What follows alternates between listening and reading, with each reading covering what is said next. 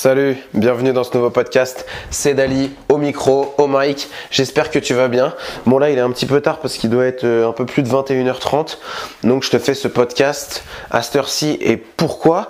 Parce que tout simplement aujourd'hui, je me suis fixé comme objectif de tourner un podcast. Et bah voilà, j'essaye, j'essaye. C'est même pas j'essaye.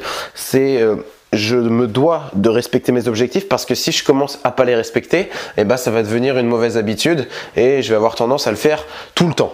Donc c'est pas bon et j'ai pas envie d'avoir des objectifs comme ça euh, en l'air. Quand je, décide de faire un truc, voilà, parce que là c'était un objectif journalier, et eh ben je le respecte parce que sinon si ça a pas de valeur pour moi, ce que je me que je me ce matin, voilà, je l'ai écrit. Et si ça, j'arrive même pas à le respecter, et bah derrière, comment tu veux respecter des objectifs à très long terme? Ça marche pas. Donc c'est pour ça que je, voilà, ce podcast, je le fais parce que j'ai décidé de le faire. Aujourd'hui, rapidement, ça sera pas un podcast très long, je pense. J'ai envie de t'expliquer pourquoi, selon moi, parce que c'est mon avis, il faut pas avoir de plan B et que en fait ça, ça sert à rien et c'est plutôt quelque chose qui va te te pousser vers l'échec euh, plutôt que, vers la réussite. Alors, je ne sais pas si tu as déjà entendu parler euh, de ce livre, L'art de la guerre de Sun. Donc c'est un livre assez connu et euh, dans lequel Sun Tzu explique comment ces stratégies qu'il adoptées pour, pour combattre. Et il y a une de ces stratégies qui est très intéressante. C'est que quand il attaquait un village, il l'encerclait mais il laissait toujours une porte de sortie, une mini issue. Et résultat des courses, il finissait toujours par gagner tous ses combats. Et ça, on lui a demandé, mais, mais pourquoi tu fais ça? Pourquoi quand tu attaques, tu laisses toujours la possibilité à l'ennemi de s'enfuir? Et en fait, sa réponse, elle a été simple. Il a dit, à partir du moment où il a possibilité de s'enfuir l'ennemi, eh ben, il va pas combattre de la même manière. S'il n'y a aucune issue pour toi, tu vas donner corps et âme pour ton, pour ton village, tu vas multiplier tes forces par 10 parce que voilà, c'est ça, soit ça, soit la mort pour toi. Et tu n'auras pas le choix. Alors que s'il y a une petite porte de sortie, eh ben, tu n'auras pas cette, cette, même force en toi.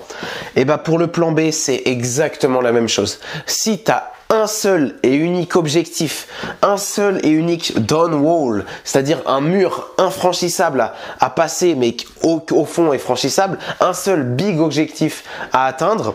Après, tu peux passer d'objectif à objectif, mais en ce moment présent, tu as un seul objectif. Et c'est une idée qui est dans laquelle euh, est, évoqué, euh, je sais plus c'est quoi le nom de, de l'écrivain, je te le dis tout de suite, je l'ai sous la main c'est euh, yes, c'est Gary Keller et Jay Papanson qui ont écrit The One Thing. Et ils ont aussi très bien cette idée selon laquelle il faut se concentrer sur une seule chose. Et si tu es focalisé sur un seul objectif et qu'il n'y a aucune porte de sortie pour toi parce que t'as pas prévu de plan B, parce que si ça foire, et eh bah t'es dans la merde, et eh bah c'est comme ça, tant pis, mais ton énergie elle va être multipliée par 10 et au final t'as énormément de chances de réussir à atteindre cet objectif et tu vas finir par l'atteindre, peu importe le temps que ça te prendra, mais tu vas finir par y arriver parce que t'as juste pas le choix.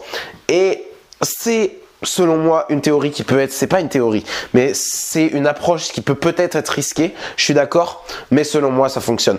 Et bah, l'histoire le prouve parce que la guerre, ça, ça peut s'approprier à plein d'autres domaines, et ça, c'est intéressant. Donc, c'est hyper important de, de l'appliquer et les plans B, et bah voilà, faut arrêter d'avoir des plans B parce qu'au final, tu vas être en mode, ok, bon bah je, me concentre sur ce plan A, mais je sais que derrière, si ça marche pas, bof, c'est pas grave, j'ai toujours un plan B, j'ai même un plan C, et j'ai carrément un plan D. Donc tu vois, si, si, tu, si tu fonctionnes comme ça, tu seras jamais pleinement dans ton truc. Et c'est pour ça qu'il faut avoir sa, sa, sa, one thing, sa seule chose sur laquelle tu, tu donnes tout et là, voilà, une fois que tu te lances dans le truc, il y a vraiment que ça et tu vas être beaucoup plus efficace. Tu vas tout voir parce que vraiment ta vie sera focalisée sur ça et ça va faire une grande différence. Mais attention, t'es pas obligé d'avoir cette one things pour ta vie entière. Bien sûr que non. Tu peux switcher, mais dans ces cas-là, tu switches, c'est pareil. Tu switches à fond, tu fais vraiment un switch et sur le nouveau truc, t'es à fond et t'es concentré et ça devient ton plan A et ton ancien plan A, il devient juste, il n'existe plus en fait. Parce que, bah voilà, à partir du moment où tu décides d'abandonner ce plan, il faut que tu passes d'un nouveau plan A. Donc voilà, c'est ça l'idée de de ne pas avoir de plan B. Cette idée, je la tiens notamment de Steve. Donc Steve, c'est un coach formateur qui est très très très intéressant. Je vous recommande ses vidéos sur YouTube by Steve, sa chaîne. C'est un ouais, c'est un c'est un gars, c'est un mec qui euh, qui pèse, qui pèse et qui est super intéressant à écouter. J'aime j'aime vraiment beaucoup le le type.